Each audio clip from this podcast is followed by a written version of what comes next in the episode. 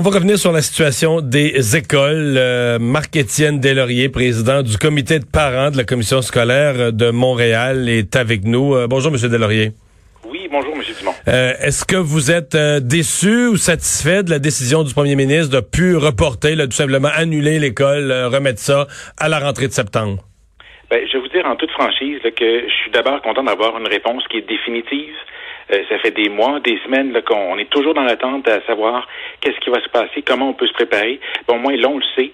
Euh, dans la région de Montréal, il n'y aura pas d'école pour euh, la fin de l'année. Il faut maintenant qu'on commence à préparer le retour en classe euh, en, à la fin août ou en septembre. Là. Mais ça ira pas mieux, là. Je veux dire, tout ce qu'on entend des centrales syndicales de présentement, la pandémie va être encore là, la maladie va être encore là, les mêmes phrases vont être redites en nous, là. Oui, ben en fait, tout à fait, mais donc il faut se servir dès maintenant euh, du temps qu'on a pour pouvoir préparer ce retour-là.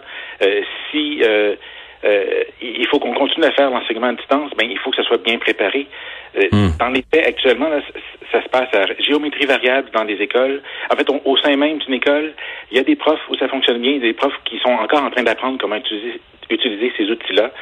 on a besoin que tout le monde se mobilise pour bien faire cette rentrée-là. On en a. Mm est vraiment, vraiment besoin. Euh, L'Association des pédiatres avait quand même euh, dit, euh, c'est inquiétant, là, il y en a beaucoup moins de signalements à la DPJ. On est inquiet de voir des enfants euh, confinés dans leur maison, qui sortent pas, euh, enfermés pendant des, des, semaines. À ce moment-là, ça faisait deux mois que les enfants étaient confinés au mois d'avril, quand les ou un mois et demi, là, quand les pédiatres ont dit ça. cinq mois et demi, six mois sans aller à l'école pour des enfants, ça vous inquiète pas? Vous pensez pas qu'il y a des enfants qui, ceux qui viennent d'une famille où c'est pas facile, ceux qui ont des difficultés d'apprentissage, je pensais pas qu'il y a des enfants qui vont euh, en avoir subi des, des, des dommages à long terme? Ben, j'espère certainement que non. Euh, euh, dans le fond, ce qu'on ce qu'on veut là-dedans maintenant, on, on veut qu'on pense, euh, évidemment, on poursuit le suivi pédagogique. On veut que les enfants qui euh, recevaient des services continuent à les recevoir. Faut maintenant qu'on pense à un soutien psychosocial, un soutien émotif, comme vous le dites. Nos Mais qui, qui fait ça, là? Dire, euh, les enfants sont chacun chez eux, personne ne sait ce qui se passe dans la maison. Qui, euh, qui fait un tel soutien? Hein? Ben, en fait, c'est ce que le ministre nous a promis dès le départ, qu'on allait pouvoir continuer à recevoir euh, à la maison les services euh, professionnels dont les enfants, euh, normalement, auraient pu profiter ouais. à l'école. Ça Donc, semble inégal, hein? Pardon? Ça semble inégal. Ben oui, effectivement, c'est très inégal. Puis je dirais même plus que les enfants qui en ont le plus besoin, ceux qui sont déjà identifiés comme des élèves vulnérables ou à besoins particuliers, c'est souvent malheureusement eux qui en reçoivent le moins actuellement. Euh, évidemment, ça n'empêche pas qu'il y, en a des nouveaux élèves qui vont euh, qu'on va découvrir des problèmes, on va découvrir des besoins particuliers euh, dans les prochains mois. Ben, c'est important qu'on qu mise tout là-dessus dès, maintenant qu'on commence à faire le travail que ça fait des semaines qu'on aurait dû commencer pour vrai. Mmh. Bon, au niveau comité de parents, qu'est-ce que vous qu'est-ce que vous demandez à partir de maintenant pour la suite des choses? Oui, ben donc je vous ai parlé du soutien euh, émotif. Euh, oui. Évidemment, on veut que euh, les outils technologiques soient distribués aux familles qui en, qui, en, ont besoin. Encore une fois, ça, le gouvernement a été long avant de réagir. je ne veux pas comparer avec les voisins, mais on sait que quand on fait une commande, ça prend du temps à, à arriver. On en a besoin. on a besoin de s'assurer que les profs ont la formation nécessaire pour faire l'enseignement à distance. on a besoin de repenser euh, l'école, comment elle va fonctionner.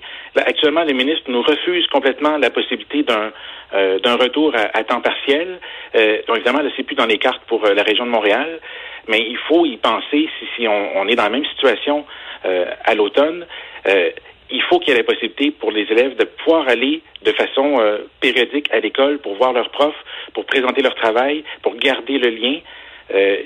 Donc, une espèce d'école mixte euh, où tout le monde, tout le monde passe par l'école à un certain point, peut-être pas tous en même temps, puis qu'on fait le reste à distance. Donc, euh, cette espèce de mixité là. Effectivement, parce que quand on a posé la question au ministre, il nous répond que c'est un que ce serait une mauvaise idée parce que c'est un demi-service à rendre. Ben là, ce qu'il est en train de nous dire que l'enseignement à distance, c'est un pas de service du tout. Euh, donc, j'ai besoin d'être assuré sur cette question-là parce que euh, on, on, a besoin euh, mm. J'arrête pas de dire ce mot-là, là, mais c'est vraiment, vraiment difficile de faire comprendre au ministre que ces besoins-là, ils sont pas théoriques, ils sont, ils sont vrais, ils sont sur le terrain. Euh, puis malheureusement, quand on essaye de lui faire comprendre, moi, je, je sens pas l'écoute de sa part, euh, et tout ça est très mais, décevant. Ok, mais qu'est-ce qu'il devrait faire? Qu'est-ce qu'il devrait vous Dumont, est-ce que vous êtes là? Oui, je suis là. Je demande qu'est-ce ah, qu'il devrait faire. Là? Mettons qu'il vous écoutait, le ministre, qu'est-ce qui, qu'est-ce que vous attendriez de lui? Euh, ben, d'une part, j'aimerais qu'il y ait euh, de l'ouverture sur les, les, différentes solutions qui peuvent être proposées sur le terrain. Euh, oui, je comprends, mais là, les différentes solutions, on commence à en parler aujourd'hui parce que lui, sa solution, c'était de, de reprendre l'école. Ben oui, effectivement. Puis le problème avec cette idée-là, quand on a juste une idée qu'on veut imposer mur à mur dans, tout le Québec, ben ça fait en sorte que euh, il y a des milieux qu'on échappe, il y a des milieux qu'on n'est pas capable de, de hmm. soutenir de la bonne façon. Ben de sa part, on s'attend à ce qu'il soit à l'écoute puis qu'il soit ouvert pour utiliser toutes les ressources qui sont à, sa disposition. Je ne sais pas combien de fois il a été dit que la commission scolaire de Beauce et Chemin avait déjà une expertise pour l'enseignement à distance et ça a été systématiquement refusé euh, de la part du ministère, de la part du ministre.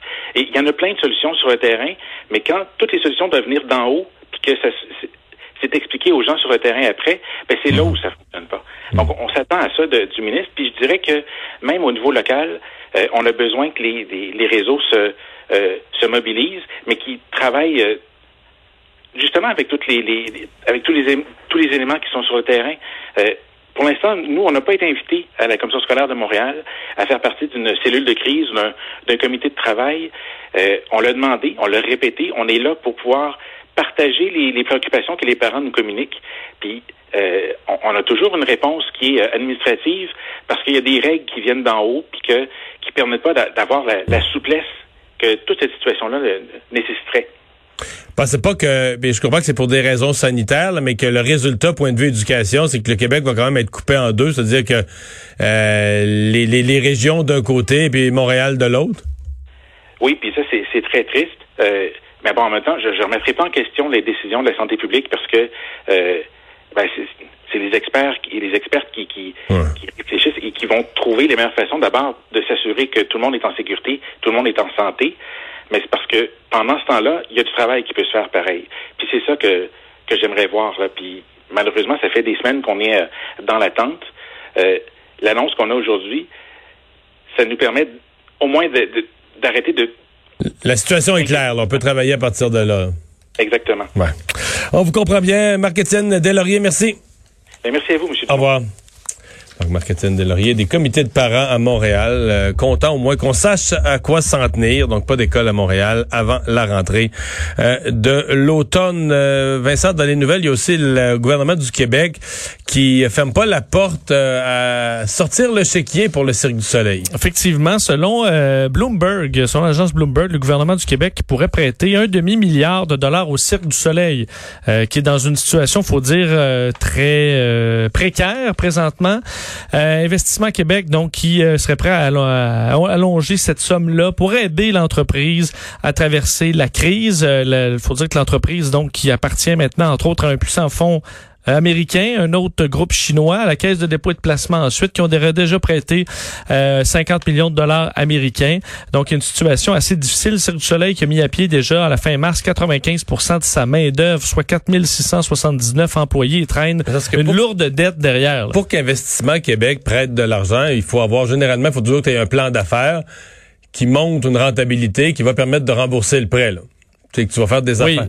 Et c'est ce que c'est ce que j'ai du mal à imaginer là, dans l'état actuel des choses avec la pandémie, comment un organisme qui est dans, dans ce domaine-là, qui est déjà dans le gros trouble, dans le trou, Comment il a prêté un gros montant à une compagnie qui, si elle va fermer dans un an, ce serait la catastrophe. Ouais, comment, le cirque peut présenter un plan d'affaires en disant voici comment je vais faire de l'argent moi là dans les prochaines années, puis euh, le gros défi là. Moi, il y a eu une réaction de, euh, de Pierre Carl Pelado aujourd'hui, euh, le président et chef de la direction de Québécois. C'était l'assemblée annuelle des actionnaires. On sait qu'on présentait des chiffres ce matin qui étaient d'ailleurs eh excellents pour le premier trimestre. Là. On voyait des chiffres impressionnants, mais pour l'intérêt vers le Cirque du Soleil, Monsieur Pelado euh, qui euh, se montre toujours intéressé, insiste sur l'urgence d'agir aujourd'hui pour assurer la pérennité de l'entreprise. C'est difficile de penser qu'une situation peut être plus précaire que celle euh, présentement dans le cas du Cirque du Soleil. Alors, Situation à, surveiller.